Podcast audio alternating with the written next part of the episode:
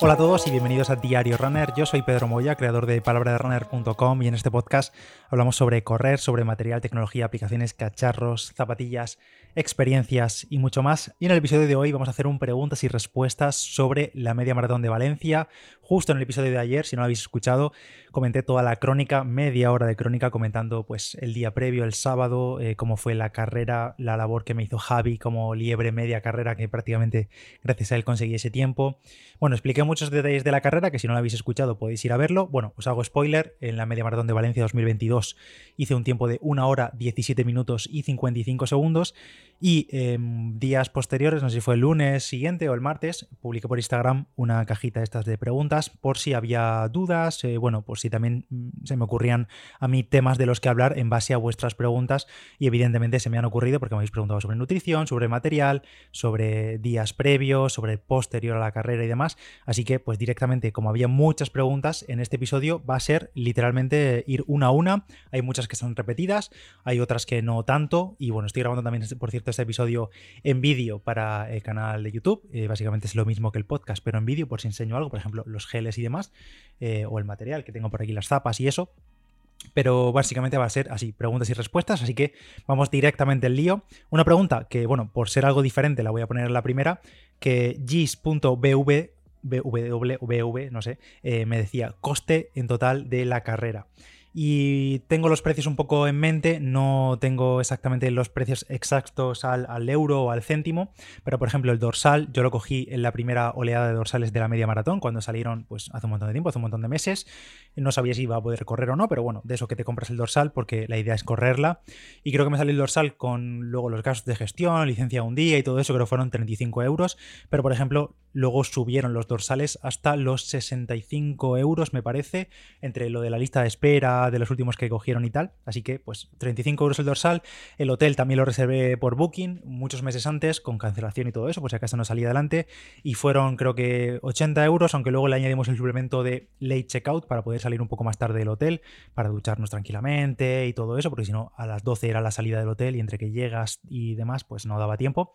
Así que con el suplemento de late checkout y tal, pues en el centro de Valencia prácticamente nos salió el hotel por 100 euros, 98 euros, creo, con un desayuno, un cafetillo que pillamos ahí el día de la carrera a primera hora. Y luego, pues, trenes para ir a Valencia, desde Barcelona a Valencia, creo que nos salieron como 80 euros, 80 o 90 euros, ida y vuelta en un Euromed de esos eh, terribles, porque tardan muchísimas horas en llegar, la verdad, no hay tren de alta velocidad. Así que bueno, pues sumas un poco todo y al final entre comidas allí, comida post carrera, eh, algo que compras para cenar, y demás, pues al final te sale el fin de por qué, 200 eh, y pico euros, 300 euros, no sé, no he echado las cuentas exactamente, prefiero no echarlas, porque tampoco añadimos aquí los costes típicos de una carrera que tendrías, como por ejemplo, pues eh, todos los meses previos, entrenamientos, si tienes un entrenador el pago, no es mi caso, em, en suplementación, nutrición deportiva, lo que usas durante la carrera en los días, los, meses previos y demás, luego material, que si zapatillas, que si, bueno, todo esto no lo metemos, pero vamos, esos son los costes principales de la propia carrera. Em, luego, tengo una pregunta aquí sobre las zapatillas, que bueno, voy a comentar rápidamente antes el material de la que utilicé en la media maratón de Valencia de este año. Empiezo por los pies, las zapatillas, utilicé las ASICS Meta Speed Sky, que las tengo por aquí, no sé dónde, aquí las tengo.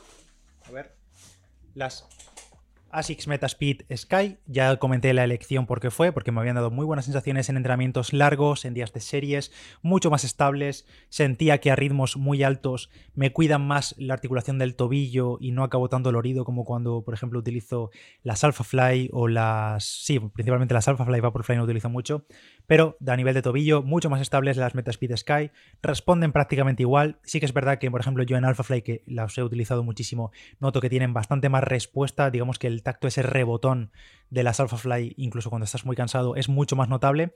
En el caso de las Metaspeed Sky no es tan notable, pero la realidad es que luego los ritmos acaban saliendo. Es decir, la sensación es un pelín diferente, es más dura, más firme, tanto la espuma como la geometría de la zapatilla no es tan eh, agresiva, pero luego los ritmos salen. Y yo estoy muy contento, estoy pues nada arrepentido de haber utilizado estas Metaspeed Sky, porque además se comportaron muy bien en carrera conseguí mi objetivo de, tiempo, de ir a ritmos de pues 3.38, 3.37, 3.40 por kilómetro, así que sin duda es una zapatilla que yo recomiendo mucho.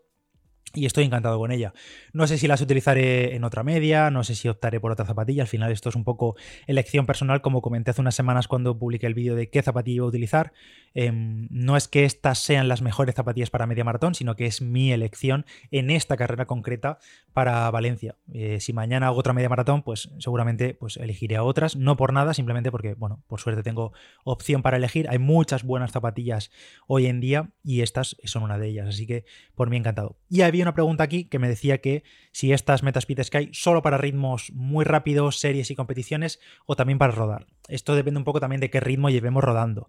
Pero, por ejemplo, si es para rodar a 5.30, 5.40, entrenamientos muy suaves, pues no tiene sentido utilizar ni estas Metaspeed Sky ni cualquier otra zapatilla. La verdad, yo no las utilizaría simplemente porque a esos ritmos, pues tienes otras muchas zapatillas de rodaje muy buenas también que te conservan piernas y demás y que no te gastas tanto dineral y además no desgastas una zapatilla que puedes dedicar únicamente a entrenamientos de, de calidad o de competición. Pero, por ejemplo, si es rodar a 4.30, 4.20, 4.40, tiradas largas a esos ritmos y demás, yo soy eh, personalmente muy partidario de utilizar este tipo de zapatillas porque eh, me conservan muy bien las piernas, porque recupero muy bien después de esos entrenamientos de tiradas largas a ritmos entre comillas tranquilos. Mi ritmo de rodaje normal hoy en día ya es 4.30, 4.40.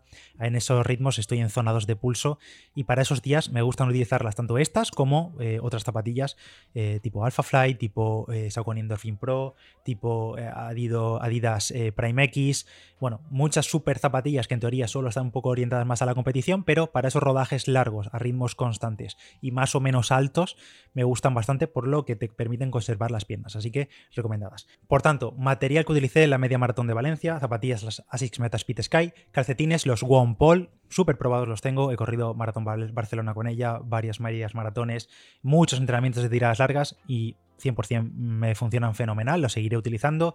Mallas, llevaba las Mori, que son unas eh, mallas mm, compresivas muy cortitas con dos bolsillos a los lados y en esos dos bolsillos es donde llevaba eh, el material de la carrera, digamos, que aquí tenía otra pregunta de dónde llevaba los geles en carrera y demás. Lo llevaba en el bolsillo izquierdo de la malla, en el derecho llevaba el teléfono móvil porque, bueno, quería estar localizable y localizado y poder también luego mirar el live track de Mirabai y demás. Y también llevaba, por ejemplo, la llave del hotel eh, y demás. Y en el bolsillo izquierdo llevaba los geles y llevaba unas pastillas de sales, que por cierto, las pastillas de sales, ahora lo comentaré en el tema de nutrición, pero se me derritieron en carrera, no las llegué a utilizar y se ve que de echarme el agua en los habituamientos por encima, pues, eh, y eso que las llevaba envueltas en papel albal, en papel de plata, eh, pues se consumieron, o sea, se, derritieron y acabaron siendo un asco en el bolsillo. E incluso esas las llevaba en el bolsillo del móvil y acabaron, acabaron pegadas en toda la cámara del móvil. En fin, un, pequeño popurrí que se hizo ahí con el móvil y la, eh, la humedad y las pastillas de sales. Y también llevaba en esas mallas, pues nada, los geles, y lo que he dicho, el móvil y ya está. Luego la camiseta, llevo una camiseta de palabra de runner que lo tengo aquí, una camiseta personalizada que tengo ya unos cuantos años, que la hice junto a los amigos de Corridor. Y luego las gafas de sol, llevaba gafas de sol, aunque hizo, no me las llegué a poner en toda la carrera, creo, porque hizo bastante nublado, ya os comenté que yo habitual. Y llevaba la Soaclay eh, Sutro Lite Sweep, creo que son, y que os dejaré todos los enlaces de todo el material en las notas del episodio. Luego en el reloj llevaba el Apple Watch Series 7 y conectado a mis sensores el Street en la zapatilla y el Kalenji HRB500 como pulsómetro óptico de brazo, que lo llevaba yo en el antebrazo, que alguno me habéis preguntado si hay alguna diferencia entre llevarlo en el bíceps o en el antebrazo.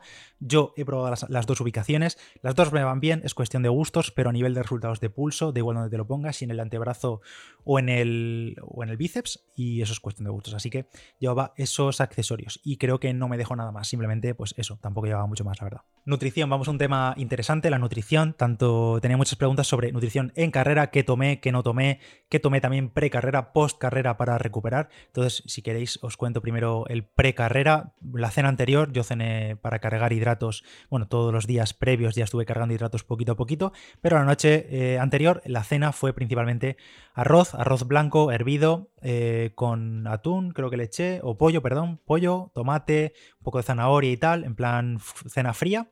Y eso fue lo que cené. Y luego creo que tomamos unos pudding de caramelo que han sacado el Mercadora y están y buenísimos, que aquí en nuestro Mercadona no están disponibles todavía, pero los vimos en el de Valencia y obviamente los probamos, que lo que se suele decir de no probar muchas cosas nuevas, pero estaban bastante ricos. Ojalá que vengan pronto por aquí. Me tomé dos, me metí dos al pecho y yo creo que eso fue la clave para el sub 1 hora 18.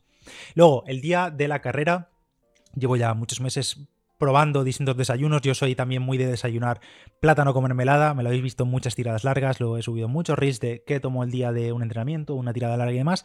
Pero en este caso, por ahorrar, eh, digamos, no sé, por ahorrar no, por simplemente por evitar sustos de estómago, que si el plátano tiene demasiada fibra, que si te hace ir más al baño y tal, aunque luego fuimos bien al baño y todo antes de la carrera. Pero por si acaso, esta vez estuve probando para eh, desayunar tortitas de arroz, las típicas tortitas de arroz que venden en cualquier supermercado, que son muy neutras de sabor, están buenas, literalmente no saben a nada y pues, son crujientes y son frías y te las compras en cualquier parte y te las puedes llevar a cualquier parte también, no, no requieren preparación.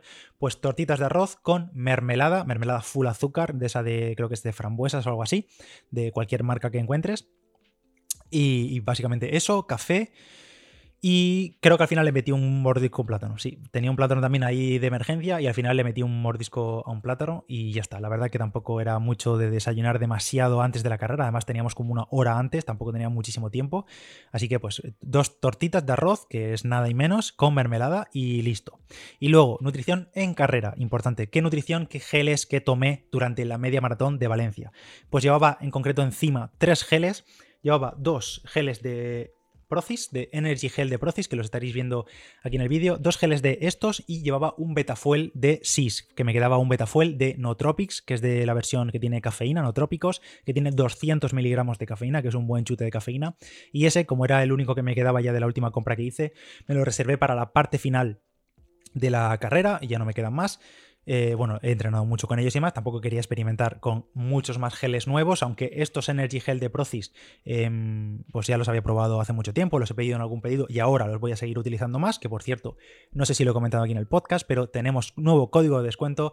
Soy embajador de Procis a partir de ahora y con el código PDR podéis encontrar eh, un descuento del 10% en vuestros pedidos en Procis, ponéis PDR la cesta y además del descuento tendréis regalos. Depende de si gastas 25 euros, pues tienes unos regalos, si gastas a partir de 50 euros tienes otros regalos y así va escalando conforme va aumentando tu pedido. Así que ya sabéis, si queréis comprar cualquier cosa en Procis, ya sean estos Energy Gel para probarlos, que cuestan como 1,20€, algo así, son geles de 31 gramos de hidratos, y sea eso, o sea proteína, o sea lo que sea, o que seguiré comentando productos por Instagram seguramente, pues ponéis el código PDR y tendréis. Pues bueno, llevaba en la carrera dos geles Energy Gel de Procis, llevaba un Beta Fuel de SIS.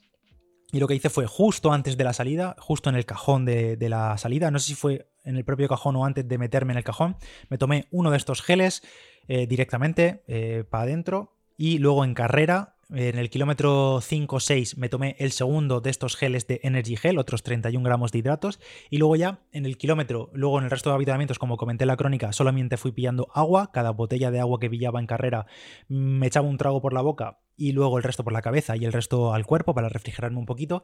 Y en el, eso fue en el 5, en el kilómetro 10 también habitamiento. Y en el kilómetro 11-12, no recuerdo exactamente el momento, justo cuando había, iba con Javi ya, pero llevábamos un tramo de carrera que estaba bastante libre, avenida ancha, sin adelantar a gente y tal, me saqué el Betafuel y ese gel sí que me lo fui tomando como en 500 metros, un kilómetro a lo largo de, ese recorrido, porque son geles de 40 gramos de hidratos, bastante más grandes, un poquito más espesos. Estos son muy líquidos, pero los Betafuel son más espesos.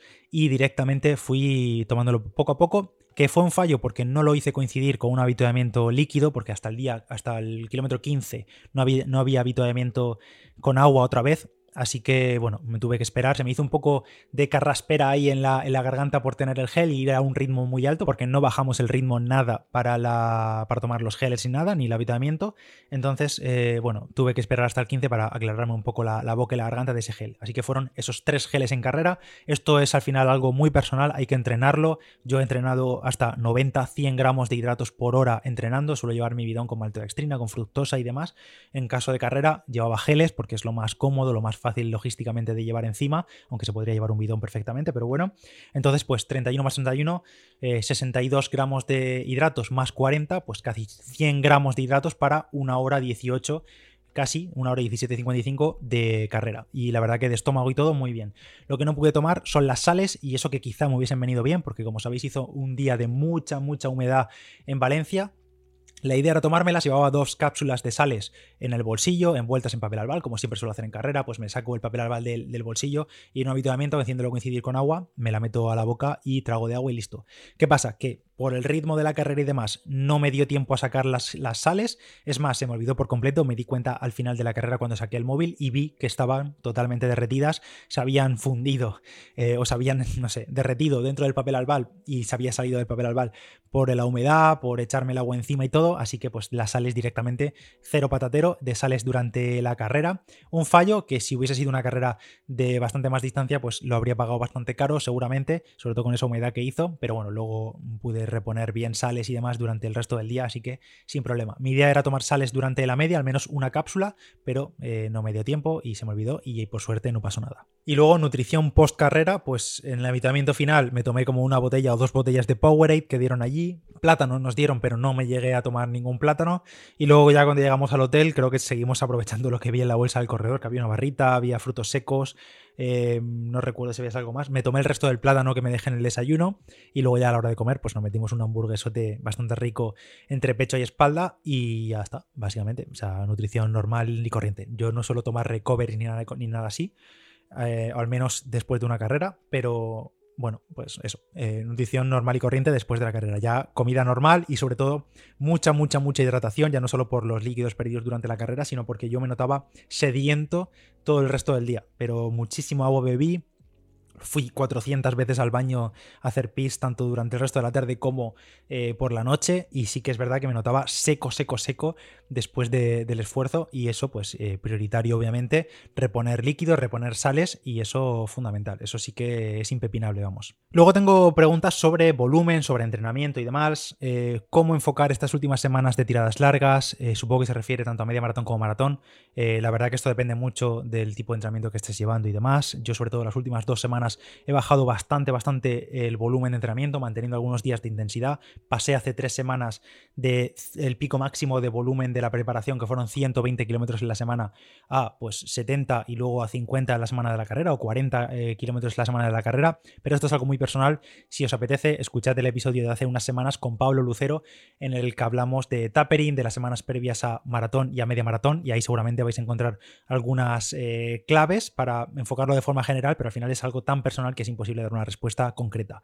Eh, también me preguntaba Juan Lo ¿Qué, volumen de kilómetros aconsejas los meses antes para llegar bien de forma? Pues esto es básicamente imposible de responder, depende de cada uno, depende el objetivo que tengamos, depende del nivel que tengamos, del tiempo que llevemos corriendo, del tiempo que llevemos de preparación.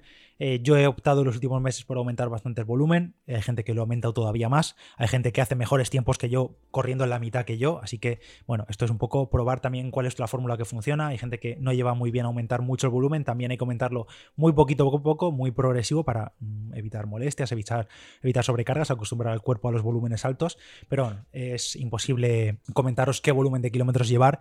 Si queréis ver lo que he hecho yo, me buscáis en Strava como palabra de runner y veis ahí los entrenamientos. Pero básicamente yo he utilizado, he seguido los planes de Fisinger, que es el libro de 5K eh, a media maratón, creo que se llama Fast eh, Road Racing. Em, si no recuerdo mal, o Faster Road Racing, perdón. Y en las notas del episodio, como siempre, vais a tener este libro. Hemos comentado aquí muchas veces de que va el libro. Está en español y luego está la versión eh, de maratón, que sí que está solamente en inglés. Os voy a dejar ambos libros en la nota del episodio por si os interesa pues echarle un vistazo. Y bueno, al final es recurrir básicamente a un entrenamiento más o menos prefijado, pero yo siempre puesto por delante mis sensaciones y cómo me sentía cada semana tras cada entrenamiento y lo he ido adaptando. Eh, si, miráis mi Strava y miráis los planes de entrenamiento, veréis que muchísimos días, pero muchísimos días, o no he cumplido a rajatabla lo que ponía, o lo he adaptado a mi manera, o lo he modificado de días porque lo he adaptado a mi vida. Así que no os ciñáis 100% a lo que dice el papel, porque al final hay que individualizar mucho y, ser conscientes del nivel que tenemos cada uno y no simplemente obcecarnos en cumplir siempre el entrenamiento que nos toca.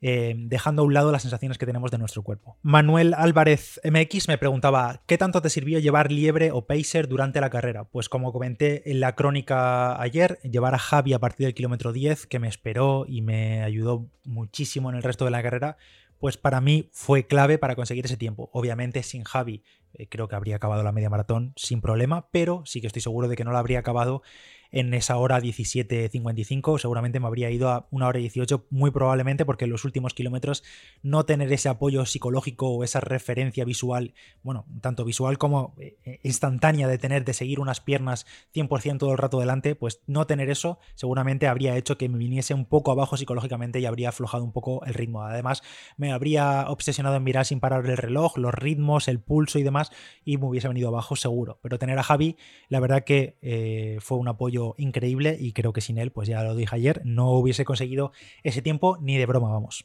A ver, soy el Pedro del futuro, estoy editando el podcast y se me ha ido de las manos el episodio porque llevaba más de 45 minutos grabados de preguntas y respuestas. Me he puesto ya a contestar y a mirar, eh, pues eso, el sticker de preguntas y se me ha ido el santo al cielo, así que me han salido pues más de 50 minutos de audio y he tenido que cortar porque si no este episodio no sale hoy. Es imposible que ponga a editar 50 eh, minutos del tirón.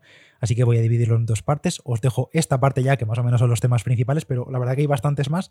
Y antes de continuar y terminar el episodio del todo, pues os cuento en la sección de turismo de Asturias, que estamos a viernes, y eso significa hablar de planes de turismo activo que podemos realizar por el Principado, como por ejemplo, ya hemos visto durante todos estos meses, la GR109, el Camino de Santiago, su paso por Asturias, los itinerarios que hay por allí. Eh, también saliéndonos del senderismo,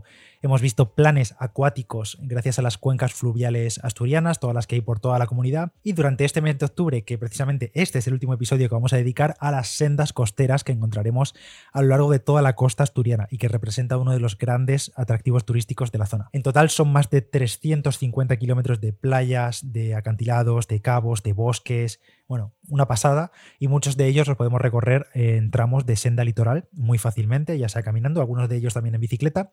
Y estas sendas costeras de Asturias forman a su vez parte del GRE9, que es un sendero internacional oficialmente llamado el Sendero de la Cornisa Atlántica y que une ciudades, pueblos y paisajes de interés que tenemos en la fachada atlántica europea. Además, precisamente, Asturias es la comunidad autónoma que más recorridos tiene acondicionados y homologados. Como siempre, en la nota del episodio te voy a dejar un enlace a turismodeasturias.es, donde puedes ver con más detalle más de 15 sendas costeras que puedes realizar a pie o en bici, con sus tracks, con zonas destacadas, con mapas, con detalles a tener en cuenta y mucho más. Y la que vamos a destacar en el episodio de hoy es la senda costera que va, que es el camino del Arenal de Morís a la playa de la Griega. Esta ruta son unos 10 kilómetros, baja dificultad, muy llanita, creo que hay un repecho al final, pero nada, muy sencillito todo. Y parte, como he dicho, de la playa del Arenal de Morís, en Carabia, y sigue en dirección oeste, atravesando los parajes de la Tuerva hasta alcanzar la playa natural de Beciella. Allí, en las proximidades de Beciella, encontraremos un túmulo prehistórico. Continuaremos nuestro camino hasta la Peña de la Forada, donde podremos ver una panorámica estupenda de la Sierra del Sueve, y continuaremos hasta la playa de la Espasa, que ahí precisamente desemboca el río Espasa y divide los concejos de Carabia y de Colunga. Y con la marea baja podremos atravesarlo directamente. Por allí seguiremos nuestro camino entre eucaliptos hasta la playa de la Griega, que será el final del recorrido. Y con esto, eso sí, me despido por el episodio de hoy de preguntas y respuestas. Gracias a todos los que dejasteis vuestras consultas. Repetiremos el lunes con esta segunda parte con más temas sobre la media maratón de Valencia. Y como ha gustado el formato, probablemente lo repita en otras ocasiones porque creo que queda dinámico, muchos temas variaditos y bastante rápidos. Así que nada, gracias a todos por estar ahí, por escuchar Diario Runner. Gracias a todos los que valoráis el podcast. Si no lo has hecho, se agradece muchísimo cinco estrellas en Spotify o en Apple Podcast. O puedes dejar un comentario en iVoox. Y nada más. Yo soy Pedro Moya, palabra de runner en Instagram y en Strava y nos escuchamos en el siguiente Diario Runner. Que tengáis buen fin de. Chao.